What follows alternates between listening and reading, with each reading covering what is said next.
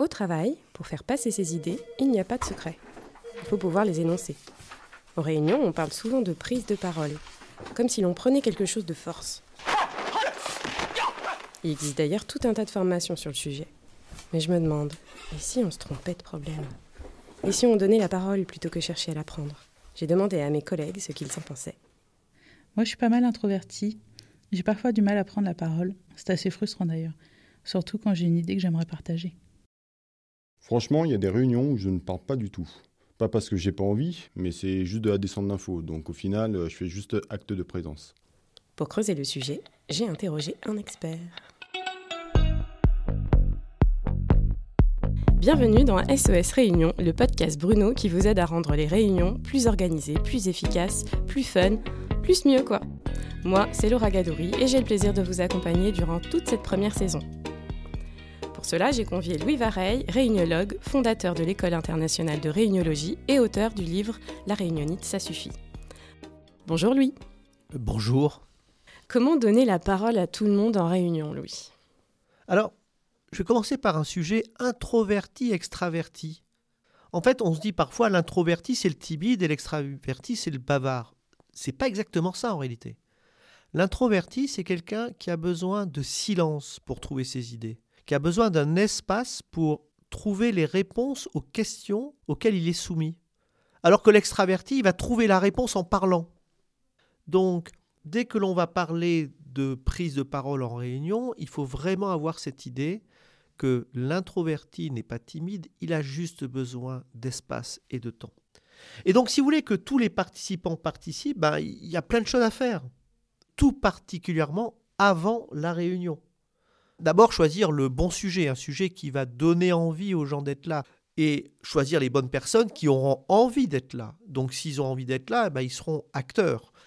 Ensuite, vous pouvez les faire travailler en amont, de manière à ce qu'ils viennent préparer et avec l'envie de donner des idées, de contribuer. Mais ça, c'est en amont. Il y a ensuite des choses qu'il faut absolument faire au lancement de la réunion. D'abord, il faut annoncer. Il faut annoncer, écoutez, aujourd'hui, je souhaiterais entendre tout le monde. Je sais qu'il y en a qui ont beaucoup d'idées, qui sont un peu exubérants, mais euh, j'ai fait venir euh, un panel de différentes personnes et je voudrais entendre tout le monde. Et vous allez décrire comment ça va se passer. Donc d'abord, on va donner la parole à Paulette qui va présenter le sujet. Ensuite, on ouvrira le débat et je veillerai à ce que tout le monde parle, ainsi de suite. Donc vous allez créer de la certitude. Et là, l'introverti va peut-être se trouver un petit peu rassuré. On va lui laisser le temps de prendre la parole, le temps de réfléchir. Et puis vous pouvez, si vous avez des terribles, des gens que vous savez être euh, des gens dominants, exubérants, bah, vous posez des règles. Écoutez, j'insiste aujourd'hui, je vais veiller à ce que tout le monde prenne la parole. Et ce que je vais faire, c'est que je vais donner la parole de façon nominative. Et puis, je vais exiger que tout le monde soit concis, parce que vraiment, ma préoccupation aujourd'hui, c'est d'entendre tout le monde. Donc, ça vaut vraiment le coup de poser ces règles, de vérifier qu'elles conviennent à tout le monde. Ça marche comme ça? Parce que si vous posez ces règles et si vous les faites valider par les participants, plus tard dans la discussion, vous pourrez les faire respecter, puisque vous les avez rendues explicites au début de la discussion ou avant la discussion. Ok, donc ça c'est en amont. Et alors pendant, que fait-on?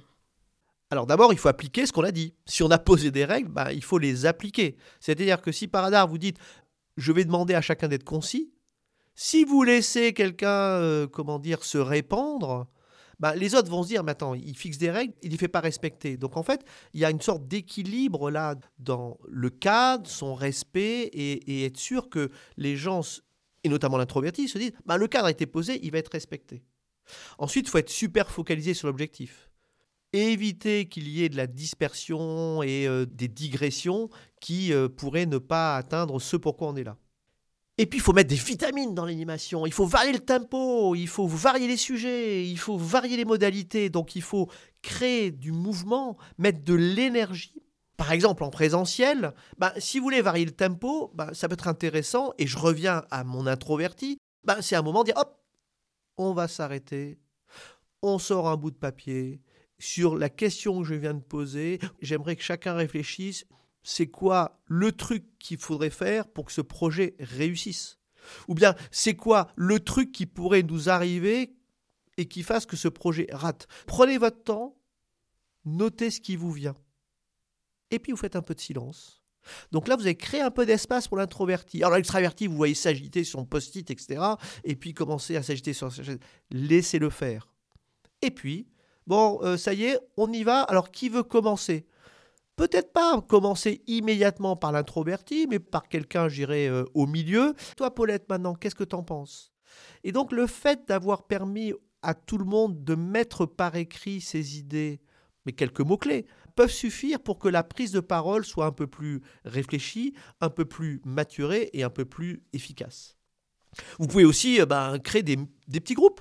Tout simplement, euh, dire, avant qu'on rentre dans le débat, vous, pouvez partager avec votre voisin euh, ce que vous pensez sur le sujet Juste ça. Une minute, deux minutes. Tout le monde va se trouver engagé, va pouvoir prendre la parole. Et ensuite, bon alors, qui veut commencer? Ça, c'est en présentiel. en distanciel, ce qui est à la fois euh, troublant et, très excitant, c'est qu'en distanciel, vous avez presque plus de modalités pour créer de l'interaction. Vous pouvez partager l'écran, vous pouvez euh, mettre les gens en salle, c'est formidable la mise en salle. Hein. Vous allez prendre le temps de recréer un espace de sécurité psychologique où vous allez mettre 3-4 personnes où les gens vont pouvoir parler. Alors que dans un espace élargi où vous avez peut-être 8, 10, 12 personnes, personnes sont un peu plus hésitantes, du moins certaines, pour prendre la parole. Donc vous allez mettre les gens en salle. Vous allez utiliser le chat. Écoutez sur sujet, bah dites-moi ce qui vous vient. Vous pouvez aussi utiliser le fameux tableau blanc qui permet à chacun d'exprimer ses idées. Vous pouvez même, enfin les sondages, c'est tout simple à utiliser maintenant sur les plateformes de visioconférence. Hop, un petit sondage pour réengager tout le monde. Donc en fait, vous avez une multitude de choses que vous pouvez faire. Ce qui est important, c'est qu'il y ait de la variété. Variété dans les activités, variété dans le tempo, et que tout le monde s'y retrouve. Mais surtout, j'insiste, puisqu'on a parlé de ça au démarrage, trouver les moyens de créer un espace où les gens un peu plus timides, les gens un peu plus jeunes dans l'organisation, qui n'osent pas le dire, on leur crée un espace où ils vont pouvoir réfléchir et prendre la parole. Très bien. Et à la fin? Ah, ah, ah, à la fin. Bah, à la fin, bah, la première chose, c'est prenez le temps de faire la synthèse des décisions prises ou des idées qui ont été générées. C'est une manière de finalement de montrer à tout le monde qu'il a été utile. Voilà, écoutez, la liste d'idées que j'ai notées, c'est ça, ça, ça. Les gens vont s'y reconnaître. Waouh, on a bien bossé à la fin de la réunion, prenez le temps de redonner la parole à tous avec un tour de table. Alors, qu'est-ce qu'on pense de ce qu'on a fait? À nouveau, c'est une manière d'habituer le plus grand nombre à prendre la parole, à oser et à être encore plus à l'aise pour la réunion suivante. Un grand merci Louis pour ces conseils très pratiques à nouveau. Avec plaisir. SOS Réunion, c'est fini pour aujourd'hui. J'espère que cet épisode vous a plu et qu'il vous permettra de rééquilibrer les prises de parole de chacun en réunion. Un nouvel épisode sera disponible prochainement. D'ici là, abonnez-vous et n'hésitez pas à nous laisser un commentaire sur les réseaux. A bientôt sur bruno.fr.